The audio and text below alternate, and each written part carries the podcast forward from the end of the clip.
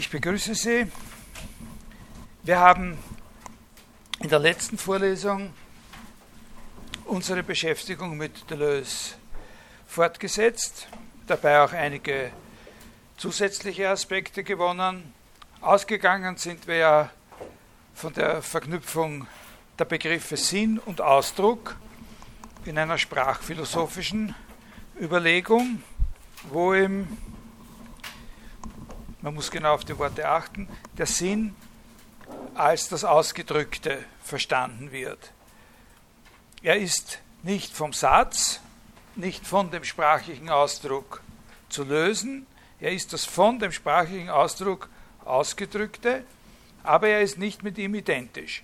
Also insbesondere ist er aber auch nicht identisch mit der Bedeutung und nicht mit der Referenz des Satzes, obwohl er auch hier wieder immer nur im Zusammenhang mit diesen speziellen Dimensionen, die, die, die zur Identität des Satzes beitragen. Das dritte ist ja dann die Manifestation.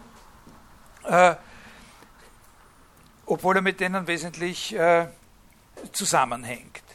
Äh, der Satz drückt etwas aus, was sich weder, das ist sein Sinn, was sich weder in seine faktischen Wahrheitsbedingungen noch in die letzten Elemente seiner Bedeutung auflösen lässt oder durch die ersetzen ließe.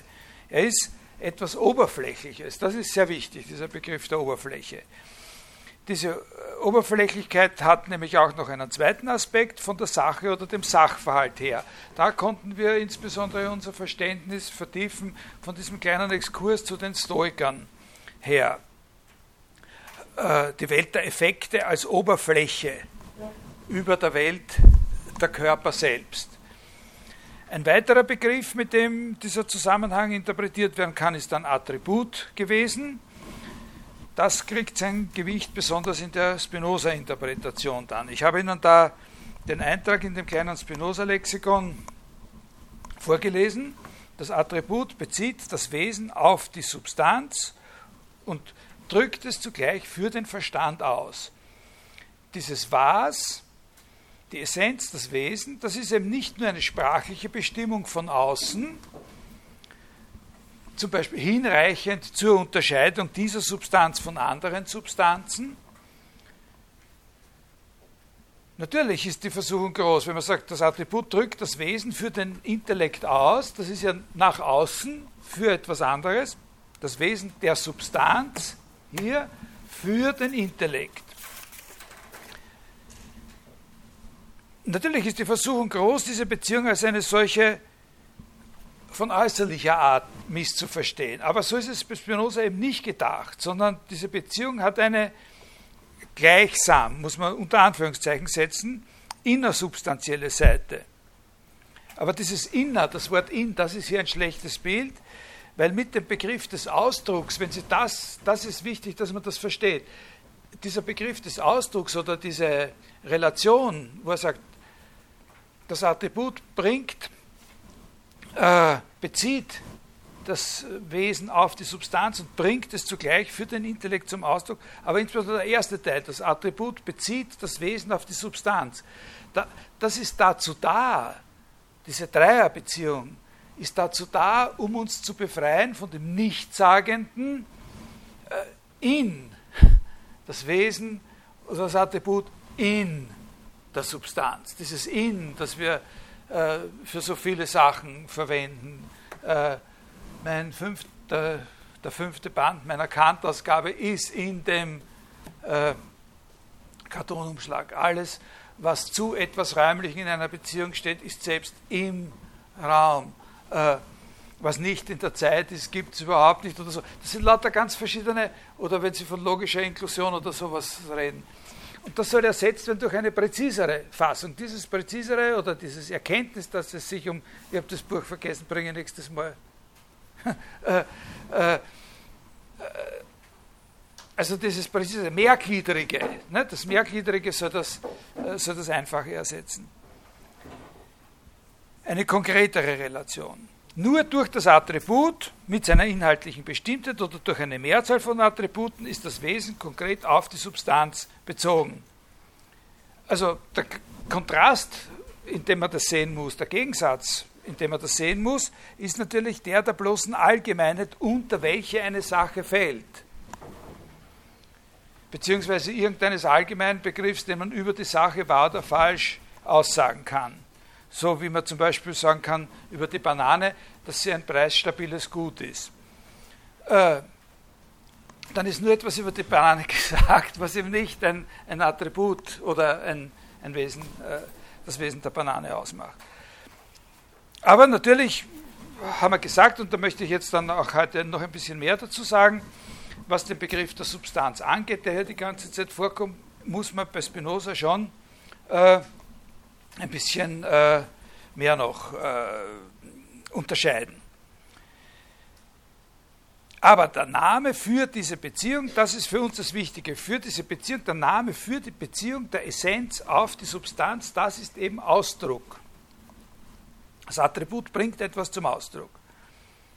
Äh, zwischendurch erinnere ich äh, jetzt noch in ein oder zwei Punkten an das Verhältnis dieser Konzeption zu dem, was wir in den sprachphilosophischen Spekulationen von Deleuze gesehen haben und indirekt auch schon bei Frege und Wittgenstein. Ne? Also bei Deleuze hatten wir so eine Formel wie, dass der Sinn etwas ist, was der Satz über den Sachverhalt in einer gewissen Oberflächlichkeit zum Ausdruck bringt, die aber nicht alle objektive Relevanz ausschließt. Das ist, der Sinn ist eine Oberflächlichkeit an dem, das was an der, auch an der Sprache eine Oberflächlichkeit. Ne? Man sagt, das Blatt ist grün. Und man hat natürlich sofort das Bedürfnis zu sagen, naja, was ist eigentlich grün? so wie man auch das Bedürfnis hat zu sagen, was ist es eigentlich in dem Blatt? Äh,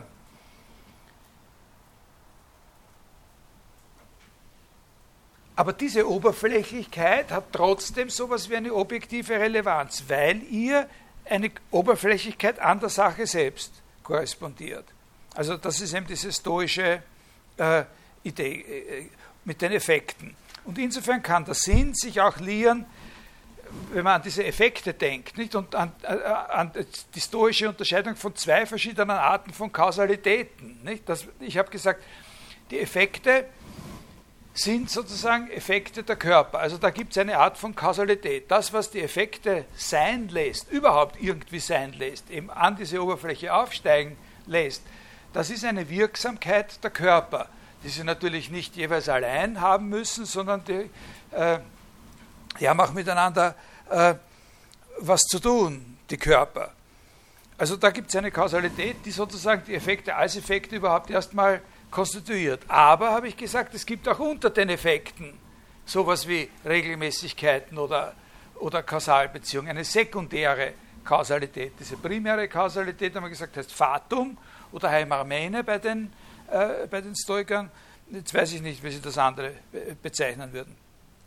Äh, insofern, als wir es da mit dieser, äh, sofern wir es nur mit dieser Kausalität auf dieser Oberfläche zu tun haben, also zum Beispiel mit dem Zusammenhang zwischen Erwärmung und Farbwechsel einer Flüssigkeit. Nicht? Wenn, sich eine, wenn wir eine Flüssigkeit äh, erwärmen, dann passiert da irgendwas, äh, was ja selber nicht die Wärme ist, aber die Erwärmung und die Färbigkeit sind sozusagen zwei solche Effekte von dem, was da jetzt tatsächlich äh, vor sich geht.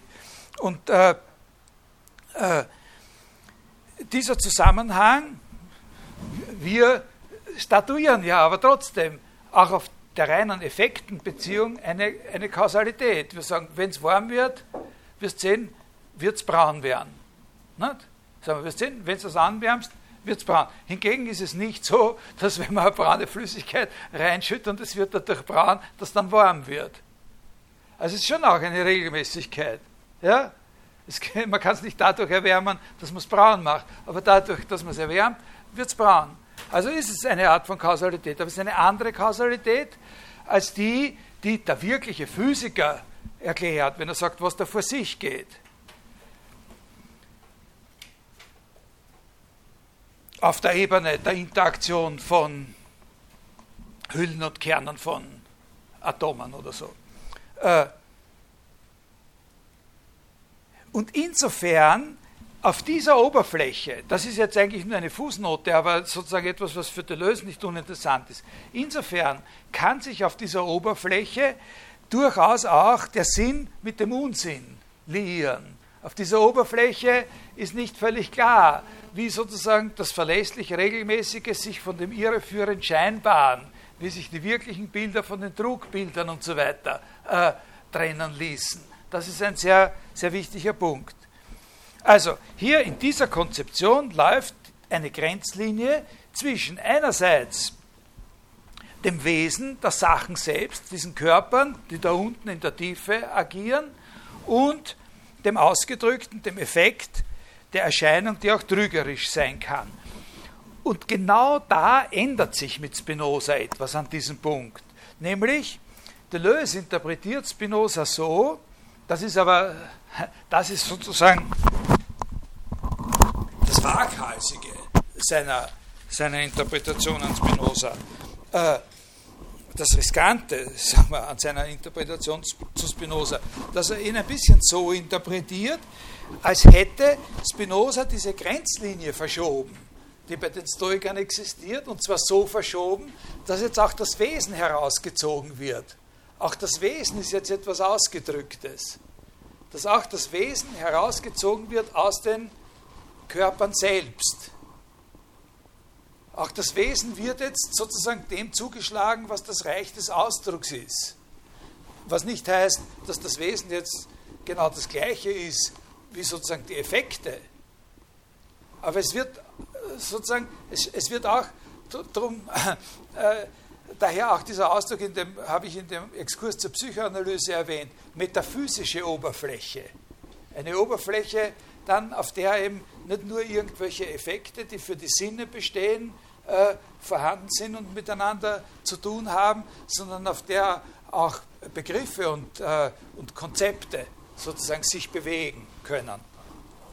Äh, also auch das Wesen wird über diese Grenzlinie herübergezogen. Die verläuft jetzt statt, wie vorher, zwischen auf der einen Seite den Substanzen mit ihrem Wesen und auf der anderen Seite den Effekten, zwischen auf der einen Seite den Substanzen nur als sie selbst und auf der anderen Seite das Wesen und die Effekte.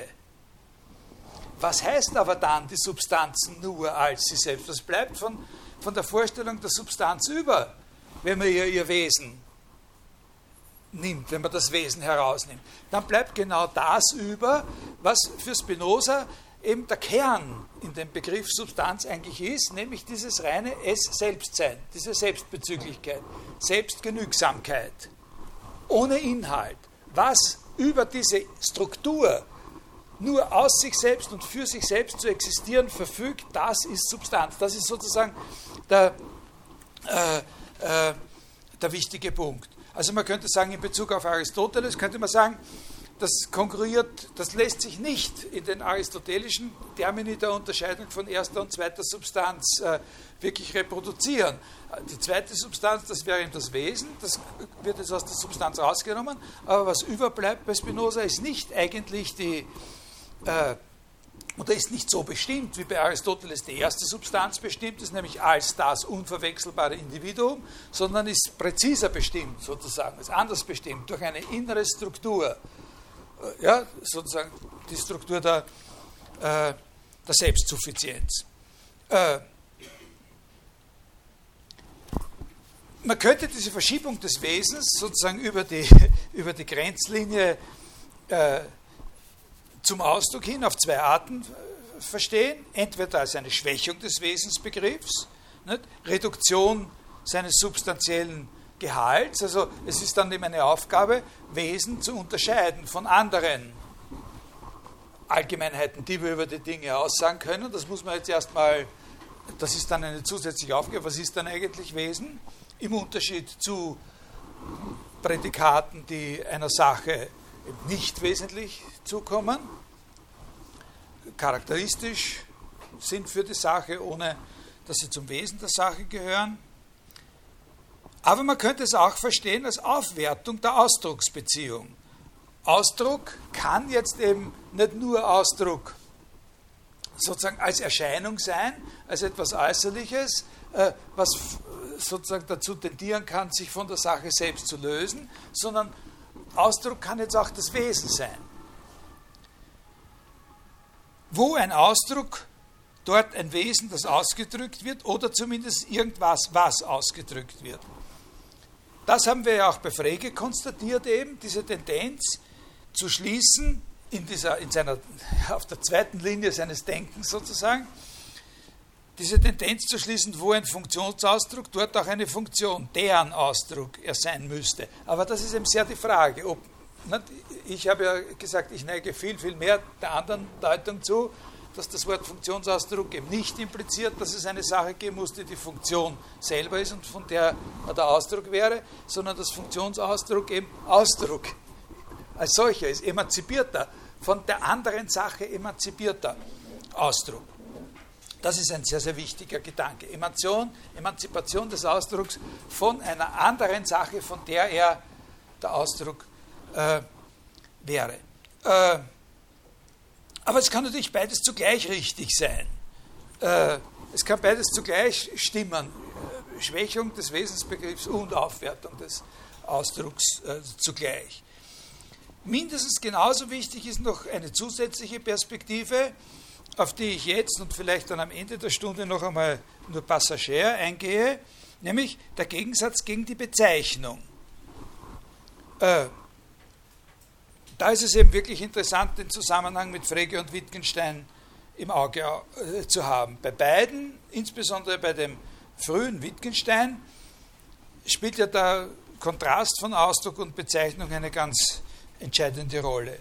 Und da war mit dem Pol des Ausdrucks im Grund äh, äh, immer das gemeint, was man das Sprachliche an der Sprache ja, nennen könnte, was keinen notwendigen Bezug auf einen Sachverhalt oder einen Gegenstand braucht. Oder auch bei Frege in meiner Lesart Funktionsausdruck dasjenige, was verschiedenen sprachlichen Ausdrücken als sprachlichen Ausdrücken gemeinsam sein kann, unabhängig von der objektiven Referenz bei dem Spinoza, den sich Deleuze äh, vorstellt oder den er interpretiert, ist das, was sich im Attribut ausdrückt, das Wesen selbst, aber gerade nicht die Substanz, während die Bezeichnung nur ein willkürliches sprachliches Mittel wäre zur Bezugnahme auf die Sache, auf das Wesen. Also das ist ein äh, ein, ein, ein Moment oder eine Facette, auf die ich auch schon in den einleitenden Stunden hingewiesen habe, dass der Ausdruck sozusagen immer näher und authentischer mit der Sache in Beziehung steht als die Bezeichnung. Das sage ich dann auch noch, da sehen wir dann heute von Spinoza her noch einmal ein bisschen was Zusätzliches äh, dazu. Und vor allem werden wir uns dann in der nächsten Stunde ein bisschen mit Grundzügen der Symboltheorie von Nelson Goodman äh, vertraut machen. Die hat, äh, also das ist eine Theorie, in der genau diese äh, Spannung erkannt und theoretisch äh, bearbeitet wird. Also noch deutlicher, also wirklich aufs Korn genommen ist, diese Unterscheidung. Aber auch, wenn man verstehen will, was eigentlich die Motivation im künstlerischen Expressionismus äh, um die Wende zum 20. Jahrhundert ist, ist dieser Punkt sehr, sehr wichtig. Also diese Emanzipation des Ausdrucks als was Eigenes. Sowohl gegenüber dem Zeichen, der Bezeichnung oder der, der Referenz auf etwas über einen bestimmten Code, als auch die Problematisierung dieses Zusammenhangs mit dem Wesen. Ich habe dann letztes Mal den Gedankengang, ja, unterbrochen oder so, noch einmal angesetzt, um ein paar allgemeinere Dinge aus der Ethik von Spinoza in Erinnerung zu rufen. Das ist jetzt zum Teil ein bisschen, äh, also das geht jetzt ein bisschen nicht verbal und ausdrücklich so über unser Thema, aber das sind wichtige Dinge und, und, und glaube ich, die man braucht, um, äh, um, äh, um zu verstehen, was ich dann am Schluss vor allem sagen will. Äh, also, ich habe gesagt, äh, der Aufbau des Buches einmal charakterisiert durch diese Abfolge von zuerst Nominaldefinitionen, dann unbewiesenen Axiomen und dann Leersätzen. Also was ich Ihnen jetzt gebe, das ist keine Spinoza-Interpretation, das ist einfach ein bisschen ein Blick aus einer ganz von einer bestimmten Seite und nicht sehr systematisch in die, diese Architektur. Das ist eine der größten Herausforderungen, die es überhaupt gibt, das zu verstehen. Aber äh, in Hinblick auf eine bestimmte Botschaft, die ich dann loswerden möchte. Also wir haben gesagt, dieser elfte Lehrsatz, Gott oder die aus unendlichen Attributen bestehende Substanz, von denen ein jedes ewige und unendliche Wesenheit ausdrückt, nämlich von diesen Attributen, ist notwendig da. Was sind die Grundlagen, was ist der Hintergrund äh, für die äh, Akzeptanz dieser Existenzbehauptung? Äh, hat er da vielleicht schon vorher Existenzannahmen eingeschmuggelt auf dem Weg bis zu diesem elften Lehrsatz? Da gibt es bestimmte Kandidaten, wie zum Beispiel, also die auch in der Spinoza äh, also in der Auseinanders philosophischen Auseinandersetzung mit Spinoza immer als besondere Sätze erkannt worden sind natürlich, wie zum Beispiel den Lehrsatz Nummer 7, zur Natur der Substanz gehört das Dasein. Das ist eine sehr, also auch hier noch einmal, äh, das ist nur ein ganz, ganz kleiner Blick durch einen Spalt sozusagen hinein in, diese, in, in dieses Denkgebäude. Äh, ist das eine Existenzaussage? Wenn er sagt, zur Natur der Substanz gehört das Dasein. Äh, also, Sie müssen es ja vor allem äh, kontrastieren. Wenn Sie ein bisschen darüber nachdenken wollen, würde ich empfehlen, darüber nachzudenken, warum er das gesagt hat. Also, wenn Sie dafür optieren, zu sagen, das ist eine Existenzaussage, dann empfehle ich Ihnen darüber nachzudenken, warum steht dort nicht, die Substanz existiert oder die Substanz ist da wenn er, sagen, wenn er eine Existenzaussage machen wollte, dann hätte er vielleicht auch sagen können, die Substanz ist da oder die Substanz existiert. Hat er aber nicht. Er hat gesagt, zur Natur der Substanz gehört das Dasein. Also, es, aber natürlich spricht viel dafür, dass man sagt, das ist eine Existenzaussage, nur ist es nicht völlig klar, in welchem Sinn oder was man alles einkauft, wenn man Ja sagt und was man einkauft oder eben stehen im Regal, wenn man Nein sagt. Ich könnte zum Beispiel Folgendes sagen. Mag schon sein, dass zur Natur, also wenn ich gegen die Sache mit der Existenzaussage argumentieren will, dann könnte ich sagen, mag schon sein, dass zur Natur der Substanz das Dasein gehört, aber bis jetzt hat mir noch niemand garantiert, dass es eine Substanz gibt. Könnte ich ja sagen. Zu ihrer Natur gehört das Dasein, aber eigentlich hat mir noch keiner beweisen können, dass es sie gibt. Also habe ich ja nicht einmal nachschauen können, was eigentlich zu ihrer Natur gehört Allerdings habe ich, wenn ich das sage, folgendes Problem. Was würde es denn bedeuten, zu sagen, dass es keine Substanz gibt, aber zu ihrer Natur gehört, dass sie existiert? Na, wenn ich sage, es ist keine Existenzaussage, dann muss ich, muss ich erklären, was es bedeuten würde, dass es zwar keine Substanz gibt, dass es aber zu der Natur der Substanz dazugehört, zu existieren. Das ist ein Problem. Man sieht allerdings auch sofort, wie dieses Problem angegangen werden muss, wieder. Nämlich, wenn ich überhaupt jetzt zurechtkommen will, muss ich genauer präzisieren, was ich unter Natur verstehe. Wie ist es möglich, dass zur Natur der Sache gehört, dass sie da ist, äh, aber äh, die Substanz vielleicht auch nicht existiert. Man muss den Begriff der Natur so präzisieren, dass man auch die Natur einer bloß möglicherweise existierenden Sache vollständig angeben kann. Das heißt, man versteht, wenn man das macht, unter Natur etwas, was eigentlich zunächst mal gar nicht mehr unterschieden werden könnte, was sehr nahe heranrückt, zumindest an das, was man unter Wesen versteht. Und wenn ich jetzt sage, zu der Natur oder dem Wesen der Substanz in diesem Sinn gehört auch das Dasein, dann muss ich unter Dasein etwas verstanden haben, was verschieden ist von dem, was der Fall ist, wenn die Substanz tatsächlich existiert. Weil ich ja gesagt habe, sie könnte dieses wesenhafte Dasein, das zu ihrer Natur gehört, auch haben, ohne zu existieren. Verstehen Sie das? Ich muss jetzt unter Dasein, habe ich dann, wenn, wenn, ich das, wenn ich so mich rausschwindeln will, dass ich sage, naja, Natur ist etwas, das kann man auch im Hinblick auf eine Sache angeben, die nicht existiert und vielleicht nie existiert hat.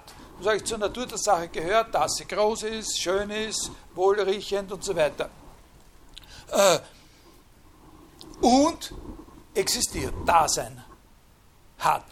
Dann habe ich aber unter Dasein was anderes, muss ich unter Dasein was anderes verstanden haben, als das, was der Fall ist, wenn es wirklich existiert. Das ist eine extrem unattraktive Position, weil ich ja jetzt unterscheiden müsste zwischen dem Dasein und dem Wesen des Daseins eigentlich. Also zwischen einem wesenhaften Dasein und einem sogenannten, unter Anführungszeichen, wirklichen Dasein. Wenn ein Philosoph oder eine Philosophin sagt, ein wirkliches Ding, dann ist es immer höchste höchste Gefahr.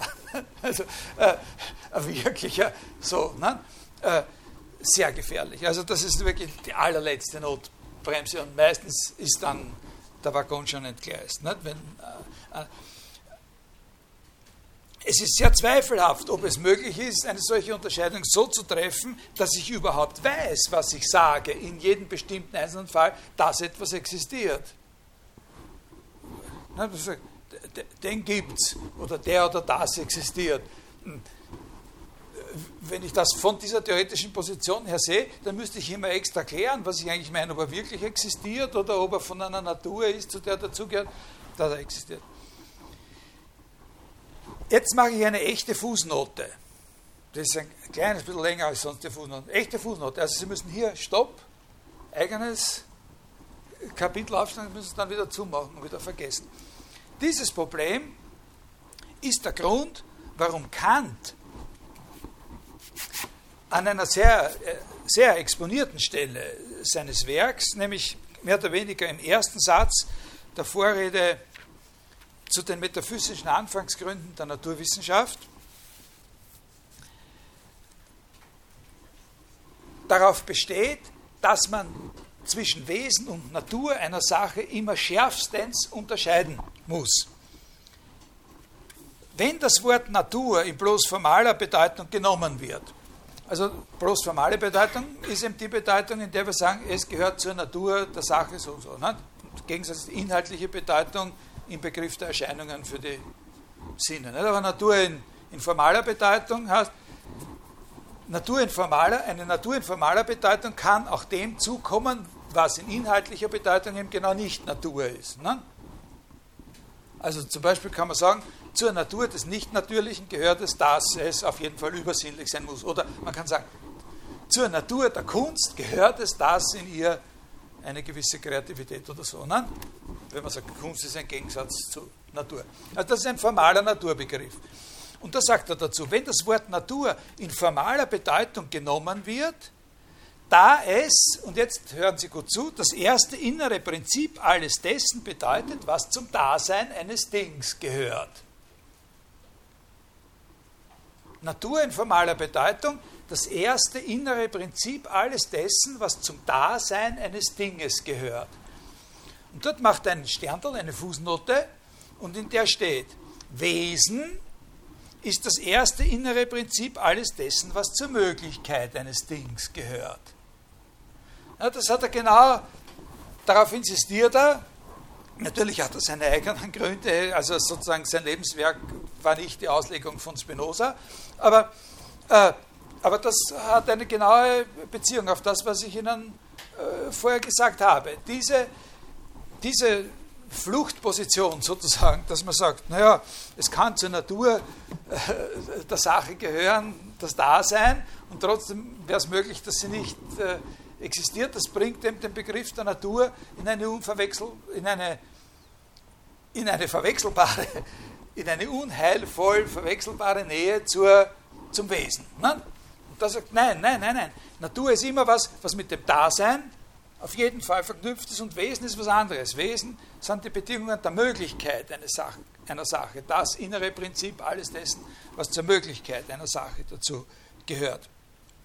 Also Ende dieser Fußnote. Aber schon bei Bedarf schlagst du das einmal dort auf. Metaphysische Anfangsgründe, Vorrede, erster Satz.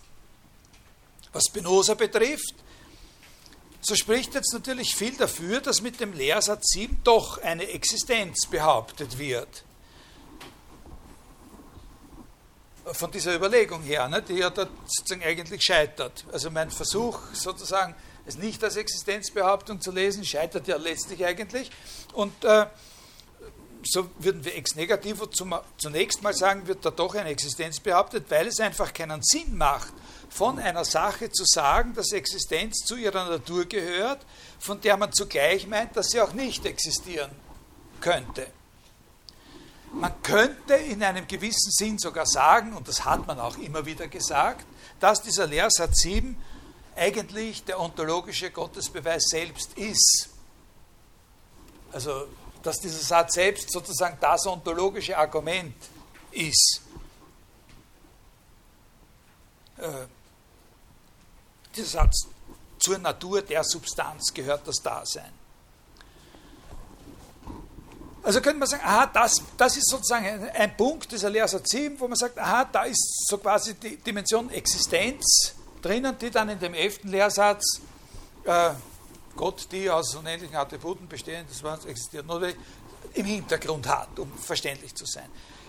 Aber trotzdem kann man sich, glaube ich, ich kann mich nicht und ich glaube, man kann sich nicht mit dieser Erklärung endgültig äh, zufrieden geben.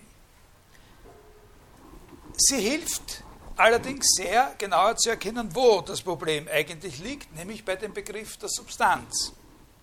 Wie wird denn das Wort Substanz in diesem Lehrsatz, also in diesem äh, zur Natur der Substanz gehört das da, wie wird denn das Wort Substanz da eigentlich gebraucht? Wie wird das da verwendet? Ist das ein Allgemeinbegriff? So wie man sagt, äh, der Mensch ist ein rationales Wesen. Mensch ein Allgemeinbegriff ist. Das heißt, jeder, auf den es zutrifft, dass er ein Mensch ist, ist auch ein rationales Wesen.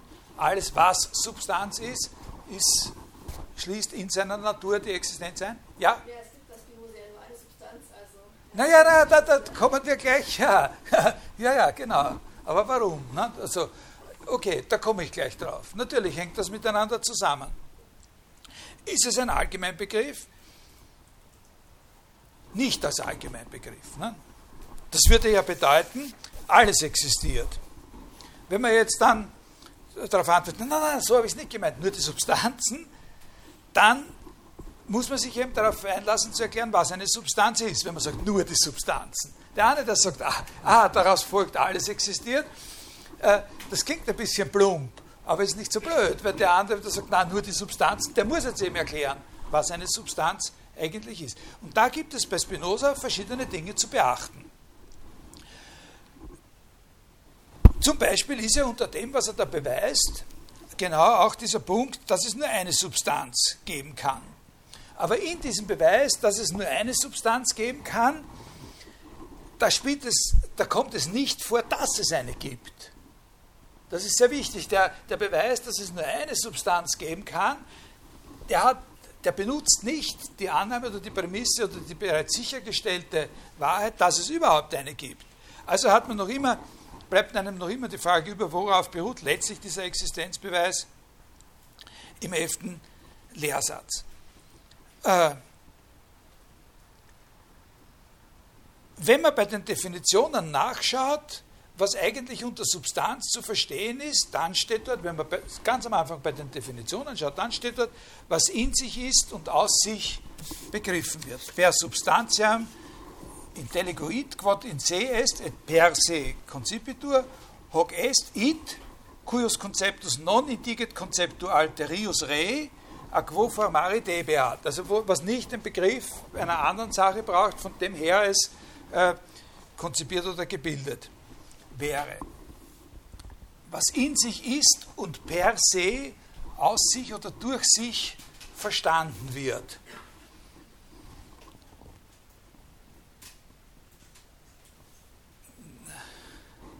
das, müsst, das ist wirklich, äh, man muss als erstes einmal lernen, das nicht zu verstehen. Das ist das Wichtige. Ja? Man muss einmal lernen, das nicht zu verstehen, das Schwerverständliche daran überhaupt wahrzunehmen, was dieses per se durch sich verstanden eigentlich heißen soll. Ne? Äh,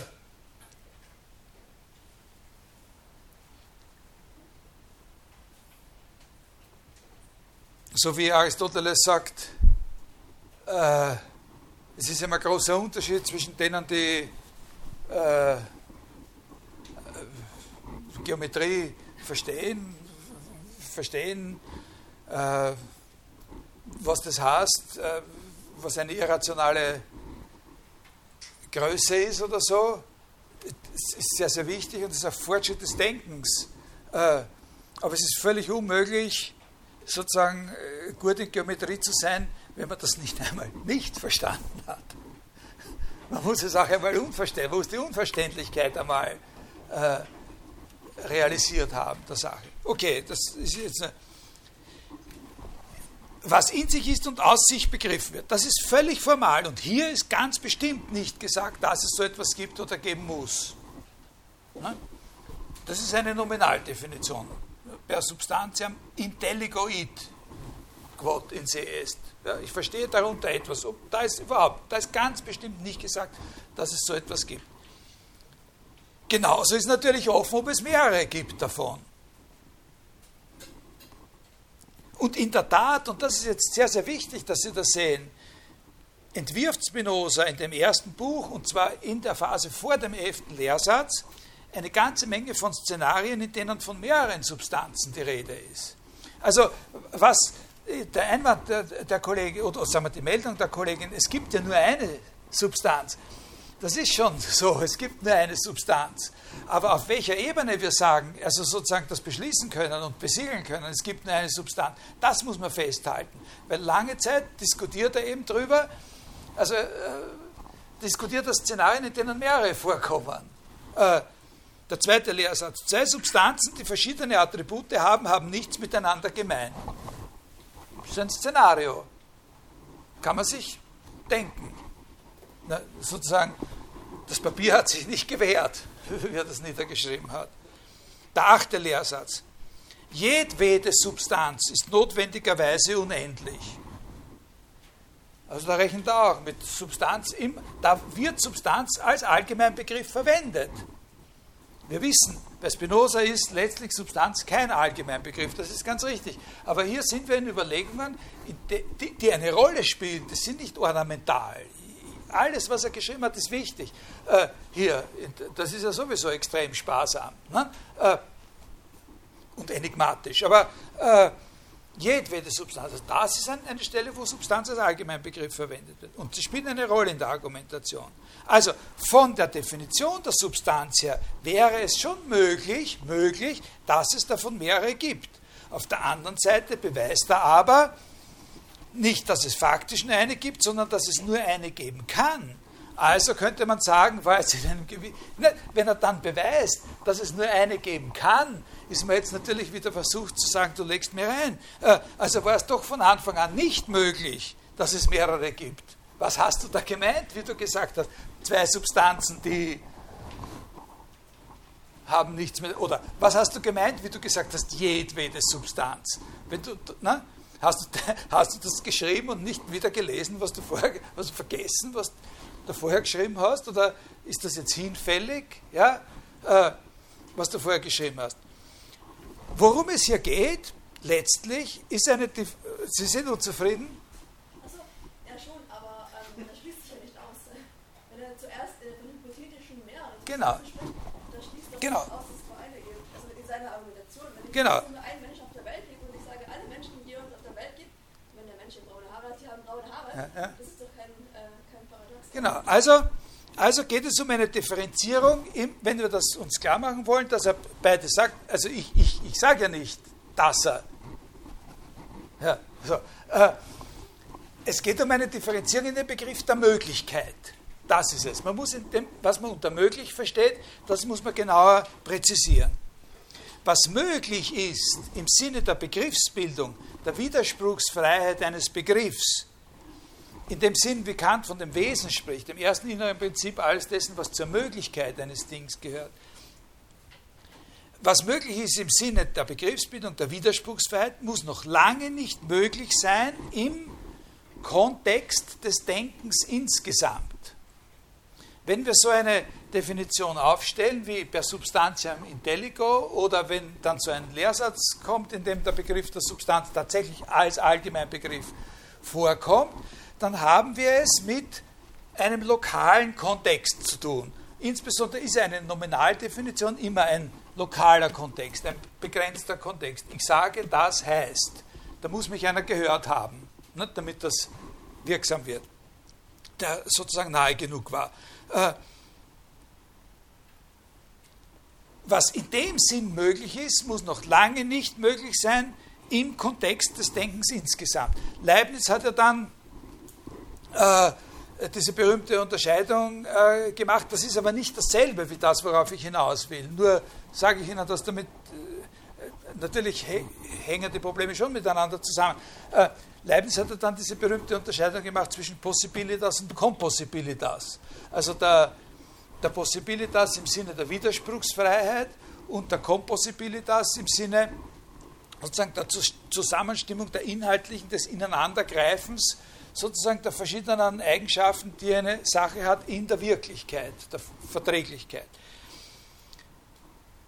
Aber hier ist das nicht, diese Sache ist es das eigentlich nicht, sondern da ist dieser Kontext des Denkens insgesamt. Wenn wir den Begriff, nachdem wir ihn definiert haben, in den Kontext von Urteilen stellen, und das heißt, bei Spinoza hier jetzt in den Kontext von Lehrsätzen, von Axiomen und Lehrsätzen stellen und dieses in den Kontext stellen geht schrittweise. Das geht ja nicht so platsch. Sondern da werden die verschiedenen, in diesem Text bis zu diesem elften Lehrsatz, da werden verschiedene Möglichkeiten, die das Denken überhaupt hat, seiner Ansicht nach, äh, sozusagen ausprobiert und auf diesen Begriff der Substanz angewendet.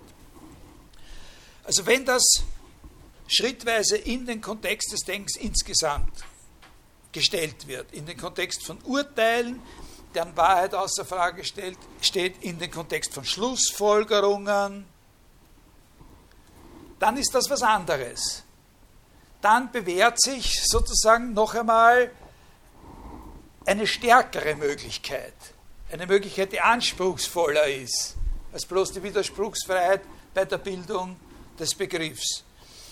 Äh, das ist übrigens jetzt nochmal eine Fußnote etwas, was sowohl Kant wie auch Wittgenstein meinen, wenn sie sagen, dass wenn wir uns verstehen wollen, die Grundlage unserer gegenseitigen Verständigung in einer Sprache eben nicht bloß auf das nicht bloß auf Definitionen beruht, sondern die Grundlage der Verständigung einer Sprache immer die Übereinstimmung in Urteilen ist.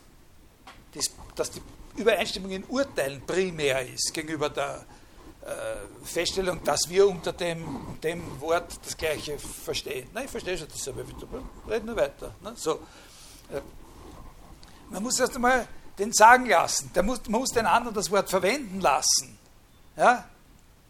um zu sehen, was er behauptet mit in Veränderung und ob man dem, was er behauptet, zustimmen kann. Und dann erarbeitet man sich eine Grundlage. Verstehen Sie ungefähr? Aber man, man lernt nicht, sich zu verstehen, indem man Lexika austauscht. Das ist die, die, Idee. Sowohl bekannt wie auch bei Wittgenstein ist das sehr, sehr wichtig. Die Grundlage unserer Verständigung ist die Übereinstimmung in Urteilen. In dem, in dem dass wir sagen, das ist, das ist eine Flasche. Ja, das ist auch eine Flasche. Äh, auch indem, dass wir lernen zu verstehen, dass wir ähnliche Dinge oder gleiche Dinge als Grenzfälle be betrachten. Ja?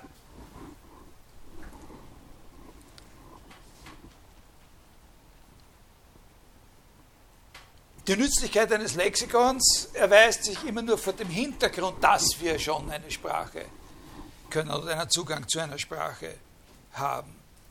Also Ende der Fußnote.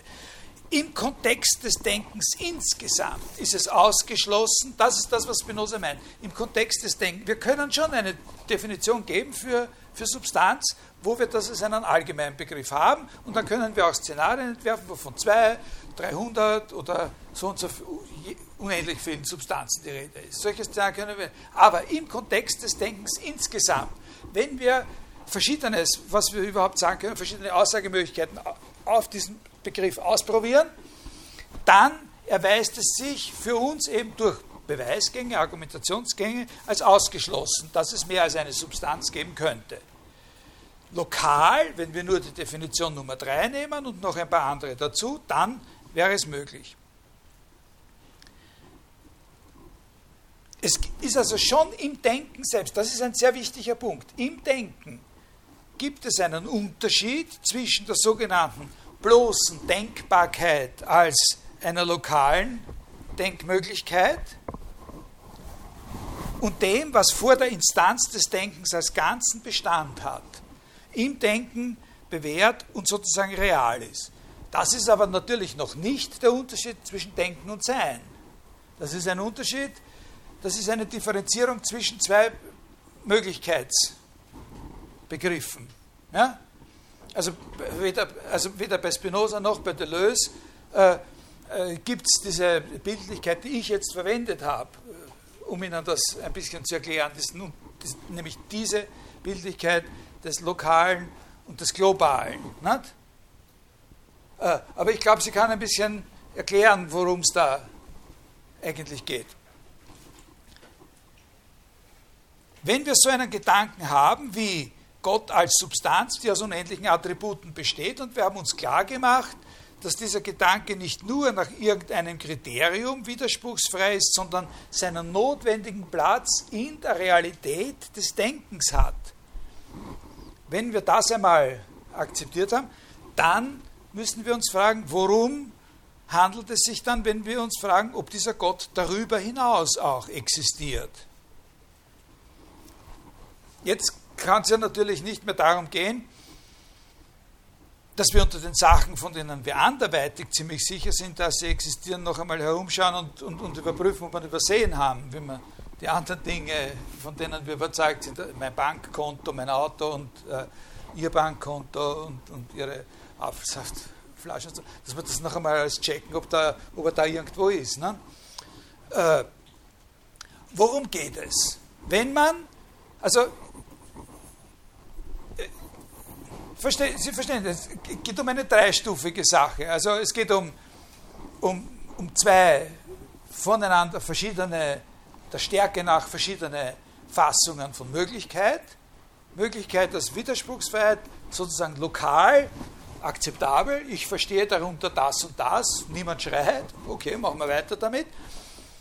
Und dem Aussetzen dieser Definition an alle anderen Urteile, die wir haben. Natürlich dieses alle anderen Urteile oder unsere fundamentalen anderweitigen Vorannahmen, das muss natürlich, das kann nicht additiv, sondern das muss strukturell ne, äh, sozusagen geklärt sein, dieser, Test. Ne?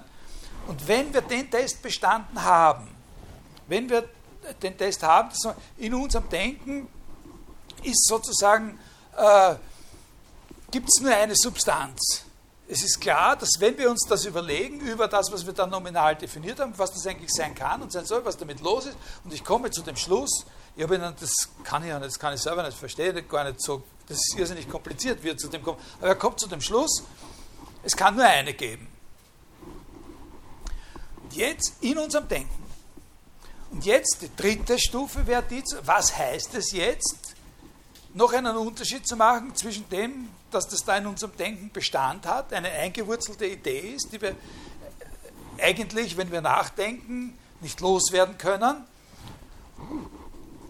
und dem, dass das außerdem noch existiert. Was soll das heißen?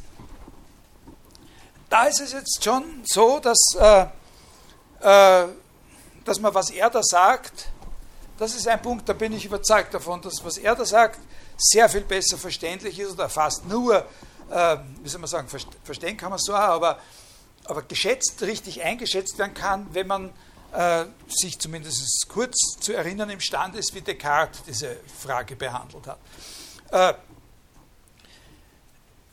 Descartes hat da eine sehr charakteristische und auch einleuchtende Antwort parat gehabt zu genau dieser Frage.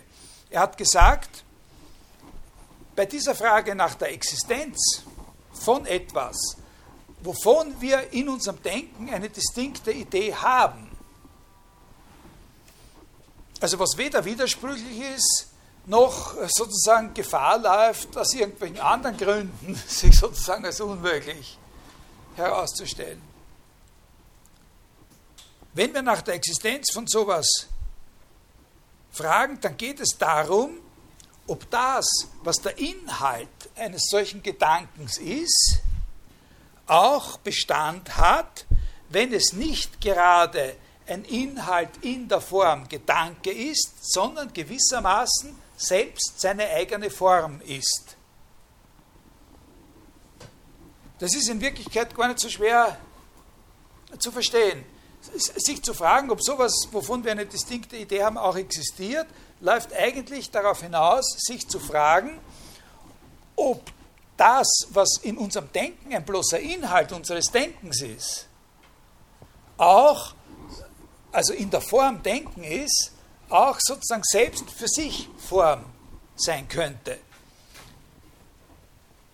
Ob das, was nur Inhalt in der Form Gedanke ist, auch eine eigene Form des Daseins ist. Selbst Form sein kann. Also der hat dafür eine eigene Terminologie entwickelt. Äh, das sage ich Ihnen jetzt, obwohl das können wir gar nicht aufrollen. Ob der inhaltlichen, der sogenannten objektiven Realität, er versteht unter objektiver Realität, versteht er den Inhalt. Ja? auch eine formale Realität entspricht. Und wenn der Sache auch eine formale Realität entspricht, dann existiert sie, sagen wir. Das meinen wir, sagt er, wenn wir fragen, ob die Sache, die wir widerspruchsfrei denken, auch existiert. Zum Beispiel beim Apfel. Na? Wir haben, der Inhalt Apfel kann in verschiedensten Formen vorkommen. Also er kann in der Form vorkommen, dass ich denke, Apfel. Ich kann auf der Tafel ein Bild malen oder ein Schema malen von einem Apfel. Äh,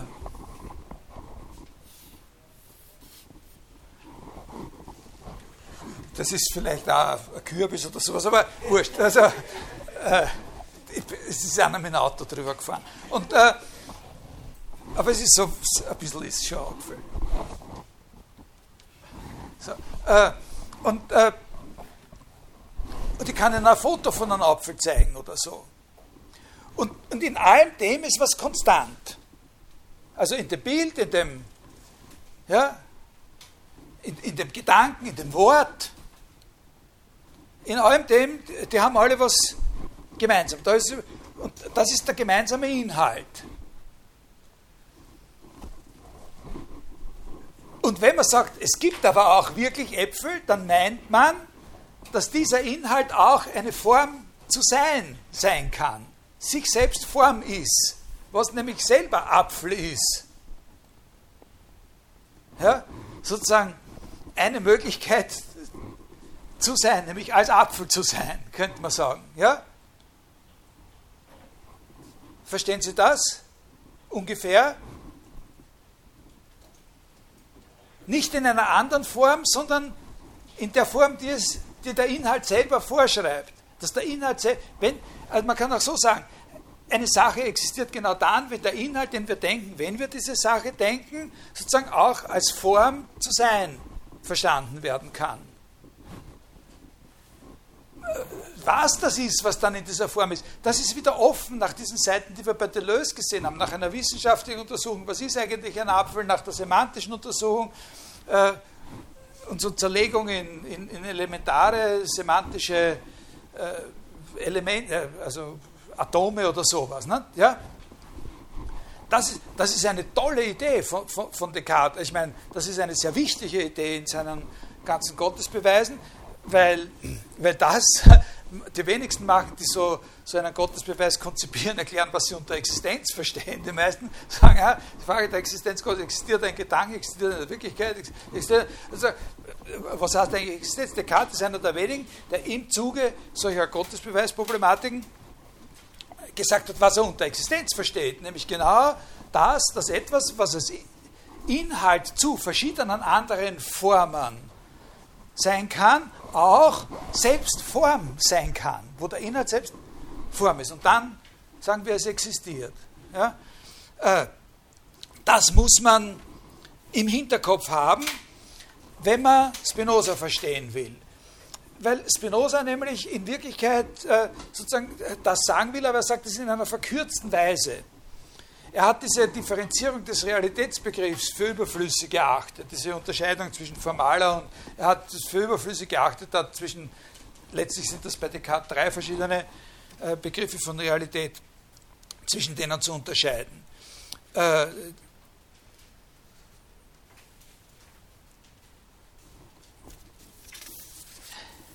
bei Spinoza ist es einfacher, da scheint es einfach darauf hinauszulaufen, sagt er, ob da ob das, was Inhalt des Denkens ist, eben auch, wie er selbst sagt, in sich selbst sein kann.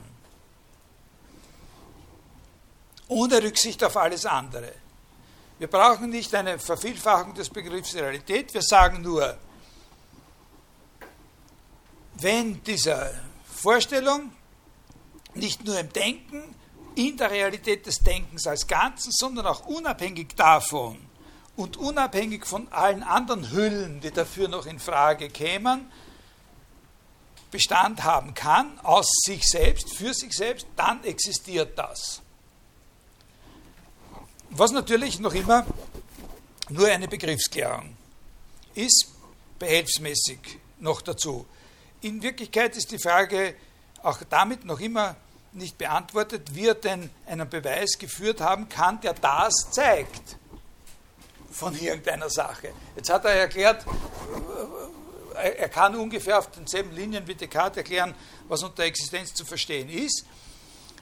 Aber jetzt müsste er mal, jetzt würden wir gerne sehen, wie er von irgendwas zeigt, dass es existiert in diesem Sinn. Aber man kann, wenn man das äh, verstanden hat, äh, ein paar ausgewählte Stellen oder Punkte in seinem Text würdigen. Zum Beispiel das erste Axiom, das habe ich Ihnen letztes Mal schon vorgelesen oder zitiert. Alles, was ist, ist entweder in sich oder in einem anderen. Das ist ein sehr interessanter Punkt jetzt. Das ist jetzt ein sehr interessanter Punkt. Da ist eine Spannung zu dem, was ich Ihnen gerade vorher gesagt habe.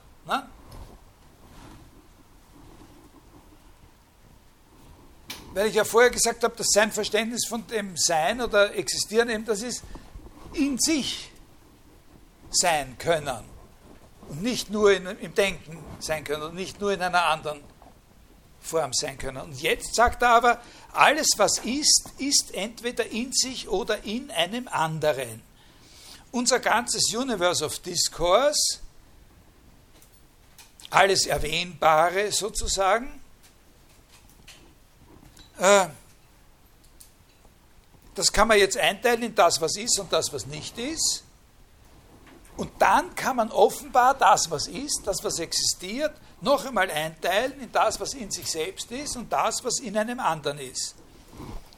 Und Sein ist, kommt beiden zu. Also in einem anderen Sein ist auch eine Möglichkeit zu sein.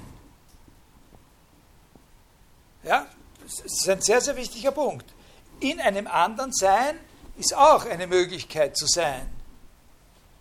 Und zwar in demselben Sinn. Das Wort Sein hat genau dieselbe Bedeutung. Also ich habe noch immer nicht gecheckt, ob bei Spinoza selbst das Wort Universität vorkommt. Aber das ist der Punkt. Und sachlich äh, ist es genau der Punkt. Das Wort Sein heißt jetzt dasselbe. Alles, was ist, ist entweder in sich oder in einem anderen und hat nicht, das Wort ist, hat nicht eine Bedeutung für die Dinge, die in sich selbst sind und eine andere Bedeutung für die Dinge, die in einem anderen sind. Unter Anführungszeichen. Na, sind. Der Unterschied betrifft nur sozusagen die Art und Weise des Seins, aber es ist das gleiche Sein.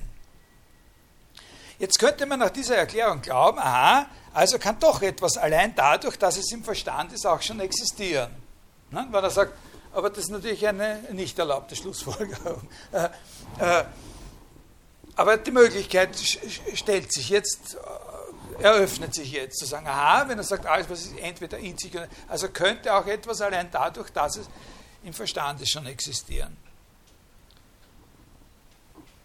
Aber so ist das nicht gemeint, sondern wenn im Sinne von diesem ersten Axiom etwas in einem, in einem anderen ist, dann setzt das natürlich voraus, mindestens voraus, dass dieses andere seinerseits existiert. Also es kann nicht etwas, es ist zwar möglich, dass etwas in einem anderen ist, aber dann ist klarerweise vorausgesetzt, dass dieses andere ist. Dieses andere ist dieses andere, das kann jetzt seinerseits in sich selbst sein oder in einem weiteren anderen sein. Und dann wiederholt sich das. Es ist auf jeden Fall für Spinoza klar, äh, dass irgendwo etwas existieren muss, in dem jenes erste direkt oder über Zwischenglieder existiert und das seinerseits in sich selbst existiert. Also das ist ein sehr wichtiger Punkt. Das ist ein, ein echter Strang in dieser Überlegung, äh, dass die Substanz, äh, dass es eine Substanz gibt. Wenn Sie so eine Überlegung haben wollen, ob er von der Substanz, wo er aufhört, sozusagen von der Substanz als einem allgemeinen Begriff zu reden und wo er sagt, es gibt eine Substanz, dann ist das eine ganz wichtige Überlegung. Die geht aus von dem alles, was ist, ist in sich oder einem anderen, also ich bin sehr liberal, es kann auch etwas geben, was in einem anderen ist, aber dann ist es auf jeden Fall so, dass dieses andere sein muss und auf das können wir jetzt diese Überlegung noch einmal anwenden, so oft wir wollen, auf jeden Fall am Schluss landen wir bei etwas, was in sich ist. Also, das sage ich nicht, dass das jetzt schon die, die, ganze Sache hält oder so mit der Substanz und mit der einen Substanz und so weiter. Aber es ist ein sehr wichtiger Strang. Bei dem Intellekt, wenn wir sagen, etwas ist im Intellekt, in Intellektu, äh, dann ist das natürlich noch nicht garantiert, dass der etwas ist, was in sich selbst ist. Und daher können wir auch nicht so ohne weiteres sagen, aha, weil es möglich ist, dass etwas auch in einem anderen existiert. Deswegen ist es durchaus auch möglich, dass etwas, was sozusagen bloß im Intellekt ist, dann auch deswegen schon existiert. Das ist überhaupt nicht garantiert. Das müsste erst weiter gefragt werden, ob der Intellekt etwas ist, was schon in sich selbst ist. Und das ist ja eben nicht so, im Gegenteil. Ne? Allerdings kann einem, wenn man sich das klar gemacht hat, der umgekehrte Gedanke kommen und plausibel Erscheinung, nämlich, erscheinen, nämlich, dass man realisiert, dass diese Unterscheidung von zwei Weisen zu sein die Möglichkeit eröffnet, dem Denkinhalt insofern Existenz zuzusprechen oder nachzuweisen, als er in einem anderen existiert. Und das ist sozusagen wirklich ein Grundgedanke bei Spinoza. Ich verfolge das jetzt nicht, äh, nicht weiter. Die Grundlage, auf der so ein Gottesbeweis eine Chance hat, das ist für uns wichtig, das ist die Idee, dass dem, was bloß gedacht ist, allerdings in dem Sinne des Bestandhabens vor dem Ganzen unseres Denkens. Ja, das ist ja, also da kommt man natürlich, also wenn man von der modernen Philosophie aus denkt, äh, äh auf abgründige Gedanken natürlich. Nicht? Also da wären dann solche Sachen äh, relevant oder wichtig wie Widerspruchsfreiheitsbeweise und, und, und, und so in Bezug auf, auf, auf, auf die Arithmetik und, und, und solche Sachen wären dann sehr, sehr wichtig. Ne? Aber äh, was Bestand haben kann vor dem, was heißt dieses, das Ganze unseres Denkens? Ne? Äh,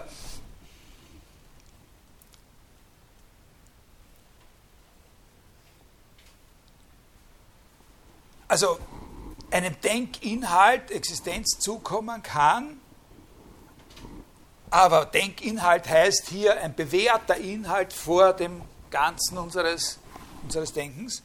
Äh, also diese Idee, dass so etwas Existenz haben kann. Das Denken selbst als Modus der Substanz ist, ist, ist sozusagen der Grundgedanke da bei Spinoza. Wenn dafür argumentiert werden kann, dass dem Denken, so eine Existenz, dem Denken selbst so eine Existenz im anderen zukommt, wenn man, wenn man sagen kann, also das Denken selbst ist nicht so etwas, was in sich ist, aber dem Denken selbst kommt Existenz in einem anderen zu, das in sich ist, Modus der einen Substanz, dann kann man von einem Denkinhalt aus einen Beweis auf eine Existenz führen. Das ist sozusagen die charakteristische spinozistische Grundidee. In seiner Sprache Substanz, das, was in sich ist und aus sich begriffen wird, in sich ist und aus sich begriffen wird. Modus, das, was in einem anderen ist, wodurch man es auch begreift, nämlich durch dieses andere. Die für Deleuze und für uns entscheidenden Fragen fangen dann natürlich erst an. Also ich habe gesagt, das ist einfach nur ein, ein, ein Blick ein bisschen in die Gesamtarchitektur, innerhalb von der ich will, dass Sie ungefähr verstehen, wo da der Gedanke oder die Konsequenz zu platzieren ist, die ich Ihnen jetzt äh, andienen werde. Äh, was damit beginnt, dass man sich fragt, wie wird denn jetzt eigentlich konkret die Vermittlung hergestellt zwischen so etwas, was in einem anderen ist und jenem anderen. Wir be bewegen uns ja noch immer so auf einer verbalen und nominalen Ebene. Worin besteht das? Wie kann man das erklären? Wie beschreibt man sowas, dieses äh, in einem anderen Sein? Es muss doch über die beiden noch was gesagt werden können. Wie man das nennt, ist egal. Äh, Inhalt, Realität, es muss dasselbe sein in beiden. Es ist genau dasjenige, was als Modus existiert, aber darum in einem anderen. Und genau dieses Was, dass das, was als Modus existiert, was, es unser, was für uns unser Denken ist, in Gott, in der einen Substanz ein Modus, aber dasselbe, der gleiche Inhalt. Also das habe ich schon letztes Mal gesagt, dass das der wichtige Punkt ist, auch für Deleuze und der große Punkt der Abweichung gegenüber Descartes. Unser, ein, Inhalt unseres, ein Inhalt unseres Denkens, von dem problematisch ist, ob wir ihm Existenz zuschreiben können oder nicht. Unterste Stufe. So, sozusagen so ein ein Element. Unser Denken als Ganzes. Äh, und unser Denken als Ganzes, in dem ist dieser Inhalt. Aber von unserem Denken als Ganzes wissen wir nicht, ob es selber schon in sich und aus sich und durch sich Bestand hat oder nur in einem anderen Existenz hat. Er führt einen Beweis dafür, dass es in einem anderen, in Gott, Existenz hat. In Gott ist es ein Modus. Und so, wenn wir zeigen können, dass, dann, dann haben wir so eine kleine Kette uns. Ne? Der Denkinhalt in uns, in unserem Denken, unser Denken auch, noch immer nicht in sich selber, aber bei Gott, bei der einen Substanz Endstation. Etwas, das in sich ist und in dem ist das ein, ein Modus. Und es ist inhaltlich immer das Gleiche. Ja? Und natürlich die ganze Komplexität, letztlich für, für Spinoza selbst, da, davon reden wir nicht, das interessiert auch Deleuze nicht so wahnsinnig, aber das klassische Spinoza-Thema ist ja diese Umstülpung, dass dieser Denkinhalt, von dem wir ausgegangen sind, von dem wir die Existenz beweisen wollen, sozusagen ein Denkinhalt ist, mit dem unser Denken eben genau das zu erfassen versucht, in dem es ist was diese Substanz ist. Wir versuchen ja zu erfassen, was die Substanz ist ne? und Beweise zu führen, dass es nur eine geben kann und so weiter und kommen dann darauf und, und kommen zur Identifikation von zwei solchen Modi. in der Substanz, müssen aber sagen, dass unser Verstand, unser Denken, dass er nicht selbstständig ist, nicht ausreicht, um auch, dass es in der Substanz selber nur Modus, ne, nicht ausreicht, um die anderen unendlich vielen Attribute zu erkennen. Attribut ist der, ist der, ist, ist, ist der vermittelnde Begriff. Weil unser Denken ein Attribut äh, sozusagen der Substanz ist. Unter Attribut verstehe ich das, was der Verstand von der Substanz als ihr Wesen ausmachend erkennt. Der Verstand könnte nicht erkennen, dass es das Wesen der Substanz ausmacht, wenn es nicht in der Tat das Wesen der Substanz ausmacht. Ein Attribut ist etwas der Substanz Wesentliches. Aber eben nicht so einfach zu sagen, aha, es ist Wesentliches, ein Attribut ist etwas, was auf jeden Fall in der Substanz drinnen ist, ohne was man die Substanz nicht denken kann, sondern da hat er eben Attribut, bringt zum Ausdruck ne, das Wesen.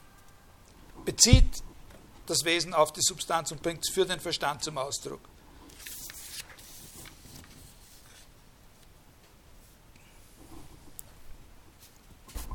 Das ist das, der Unterschied gegenüber Descartes. Ne? Wenn das Denken sich selbst als Ganzes in seinem ganzen Potenzial erfasst, erfasst es sich als genau dasjenige, was es auch als wesentliche Bestimmung Gottes ist. Wenn es sich in, seiner ganzen, in seinem ganzen Potenzial erfasst, dann erfasst es sich als das, was es auch als Attribut Gottes ist.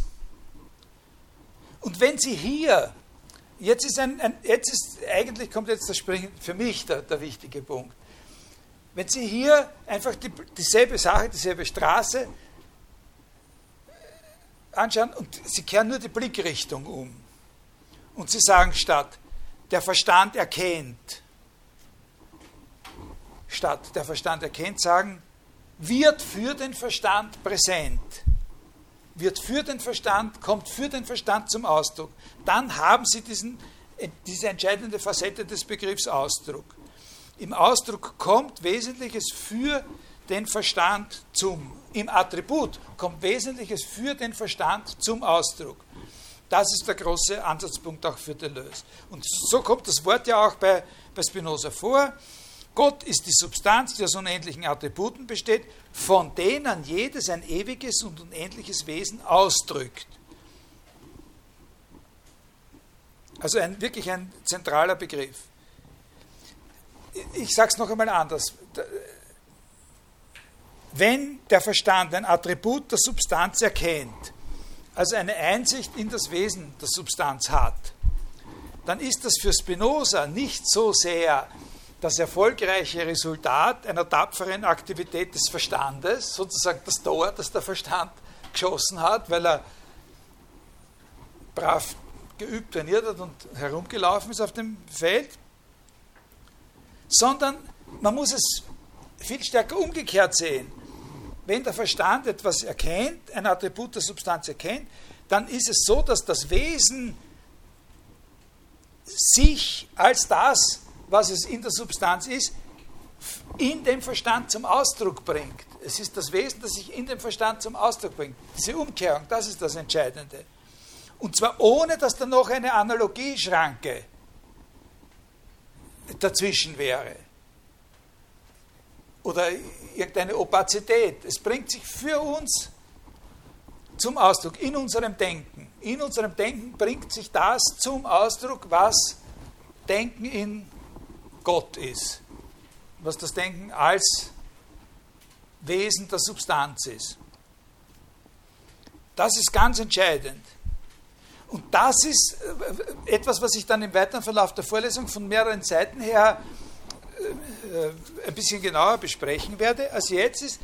Das muss man vor allem auch sehen als eine Gegenposition. Das ist eine hochmetaphysische Sache, was wir da. Also ich meine, für höher, höher kann man nicht kraxeln in, in Metaphysik. Äh, äh, aber die für uns interessante Facette der Sache ist in die Symboltheorie, in die, in die Semiotik, in die, in die Zeichentheorie. Nämlich, dass wir hier ein Konzept von Ausdruck haben, das ganz stark als Gegenspieler gegen den Begriff des Zeichens oder der Repräsentation verwendet werden kann. Oder als Gegenbegriff gegen das, was bei Wittgenstein Benennung geheißen hat. Ne? Oder Referenz. Das Undurchsichtige des Zeichens. Ausdruck als Gegenbegriff zu Zeichen. Eine kognitive Beziehung, die durch ein Zeichen vermittelt ist, ist immer undurchsichtig. Das ist nicht erst seit Quine so, sondern ist seit dem Moment so im Grunde, den Foucault als äh, Beginn des Zeitalters der Repräsentation bezeichnet hat. Also seit dem Beginn sozusagen des sogenannten klassischen Zeitalters mit dem Ende des 16. Jahrhunderts äh, in dem Buch über die Ordnung der Dinge. Eine kognitive Beziehung, die eine Ausdrucksbeziehung ist, ist immer vollkommen transparent, sozusagen.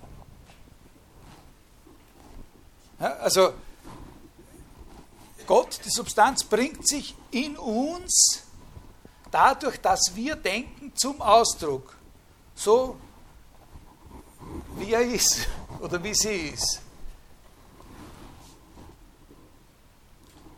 Und wir müssen nicht sagen, wir können unser Denken kennenlernen, dann entfalten wir eine gewisse Struktur. Unser Denken kennenzulernen heißt, nicht nur eine, sondern viele verschiedene, zueinander zum Teil querliegende Strukturen zu entfalten. Logische Strukturen und psychologische und weiß ich was alles.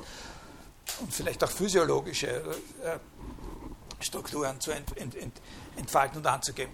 Und dann haben wir für das Ganze, was wir da analysiert haben, haben wir ein Wort und das nennen wir Denken. Und dann sagen wir, naja, irgendwas, was dem entspricht, aber wir wissen natürlich nicht genau, sowas gibt es in Gott auch. Ne? So ist es nicht, sondern wenn wir es genau wissen, was wir können, was das Denken ist und kann, wissen wir übrigens auch nicht sehr viel besser oder sehr viel leichter als das, was ein Körper ist oder kann, äh, dann, äh, dann haben wir das erfasst was es ist, im Ultimativen, sozusagen in Bestform.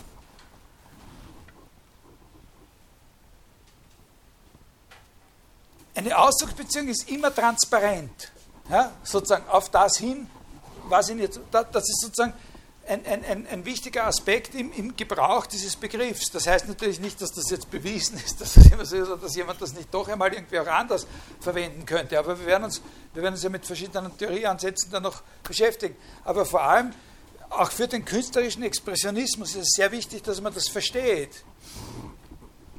Ausdruck nicht nur sozusagen, erinnern Sie sich an die erste, an die erste Stunde, wo ich so ein paar Beispiele aus der aus der, aus der Musikgeschichte oder, oder, oder so äh, gebracht habe oder aus Kunsttheorie. Ne?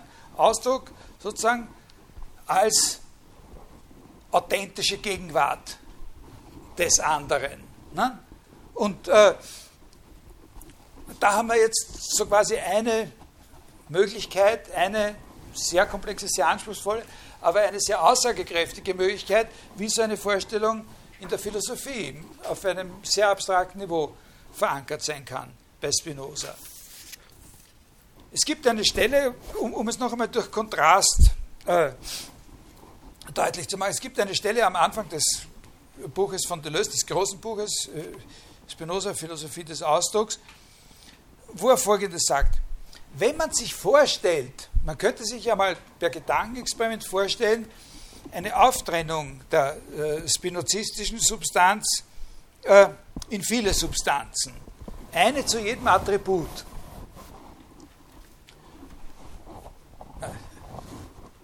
Rückschritt ne, zu Descartes ein bisschen. Ne? Ausgedehnte Substanz, denkende Substanz. Dann würde der Begriff Substanz zu einem allgemeinen Begriff, sozusagen zu einem bloßen Begriff, wie er das Kant später auch sagen wird. Für Kant ist es so, dass Substanz dann eben genau so ein bloßer Begriff ist. Stammbegriff, also nicht ein Wald- und Wiesenbegriff, aber eben ein Begriff. Äh, und wäre dann, sagt Deleuze, nicht mehr unterscheidbar von dem Begriff der Gattung. Und die Attribute wären nichts anderes als spezifische Differenzen.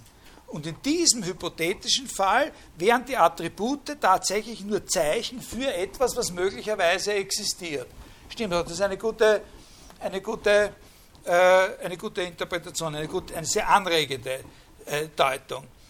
Und dann zieht er das Fazit an dieser Stelle, der löst, dass er sagt, die, Spinozist, die spinozistische Philosophie ist eben ebenso eine Kritik des Denkens in Gattung und spezieller Differenz, wie sie eine Kritik des Zeichens ist, eine Kritik der Repräsentation.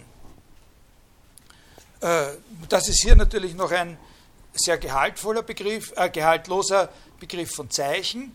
Das sagt noch nichts darüber, was unter einem Zeichen äh, äh, zu verstehen ist. Es gibt bei Spinoza einen Punkt, wo man das einlösen kann. Das ist seine, äh, seine Kritik des, äh, eine Kritik ist nicht das richtige Wort, das sind Spinozas Bemühungen, den Begriff des Proprium von dem des Attributs zu unterscheiden. Äh, also das Proprium, das charakteristische Merkmal einer Sache, nicht das, woran man erkennen kann, womit man es äh, zu tun hat. Und was aber eben gerade nicht das Wesen zum Ausdruck bringt, was sozusagen von außen. Äh, also das ist der Punkt, diese, diese Kritik des Proprium, das ist bei Spinoza selbst auf der metaphysischen Ebene der eigentliche Link, das Verbindungsstück zu dem, was man sagen könnte, aha, und jetzt behandeln wir das Ganze in einer semiotischen oder semiologischen Dimension als äh, Unterscheidung zwischen Ausdruck und Repräsentation, Ausdruck und, äh, äh, und, äh, und, und, und, Zeichen. Also so, das ist auch schon bei Aristoteles ja so, dass das, dass, dass das Proprium, das Ideon so äh, eben sowas ist wie ein Kennzeichen oder heute sagt man eben Kriterium. Also der Kontrast von Zeichen und Ausdruck findet sozusagen eine Art von Abbildung auf der metaphysischen Ebene in, dem, äh, in, der, in der, Unterscheidung von Attribut und, äh, und Proprium. Also wir werden uns jetzt dann äh, in der nächsten Stunde äh, verabschieden wir uns von diesen metaphysischen Höhenflügen. Ich habe irgendwann einmal zu irgendwem gesagt, wie wir da über Wittgenstein und Frege gesprochen haben, das sind die schwierigsten Sachen und dann wird alles immer einfacher. Das muss ich leider, ich glaube, stimmt nicht ganz. Aber äh, äh, also wir fangen uns an mit dem Nelson Goodman zu beschäftigen. Das ist auch eine gar nicht so einfache Angelegenheit, aber das ist ja auch Pflichtlektüre für Sie. Und da wäre es schon nützlich, wenn Sie vielleicht auch vorher schon mal einen Blick hineinwerfen, weil da habe ich ja die, den Scan schon auf, äh, auf, auf meiner Homepage aufgestellt. Da haben wir dann eigentlich zum ersten Mal jemanden, der sagt, das ist es, worüber ich eine Theorie machen will. Also die, mit denen wir uns bisher beschäftigt haben, die, äh, die haben andere oder höher gesteckte Ziele und das sind halt charakteristische Züge in denen ihren Theorien, die wir jetzt be besprochen haben. Und Deleuze sagt von Spinoza, das Wahrste, was man darüber sagen ist, es ist eine Philosophie des Ausdrucks, aber Spinoza sagt das nicht selber von sich. Ne? Äh, äh, aber Goodman hat in seiner Symboltheorie sozusagen versucht, auch terminologisch und, äh, und, und, sachlich präzise Unterscheidungen zwischen äh, zeichenartigen, denotierenden, denotierenden Ausdrücken und sozusagen expressiven Ausdrücken in einer Sprache oder in verschiedenen Arten von Sprache äh, zu unterscheiden. Also für heute danke.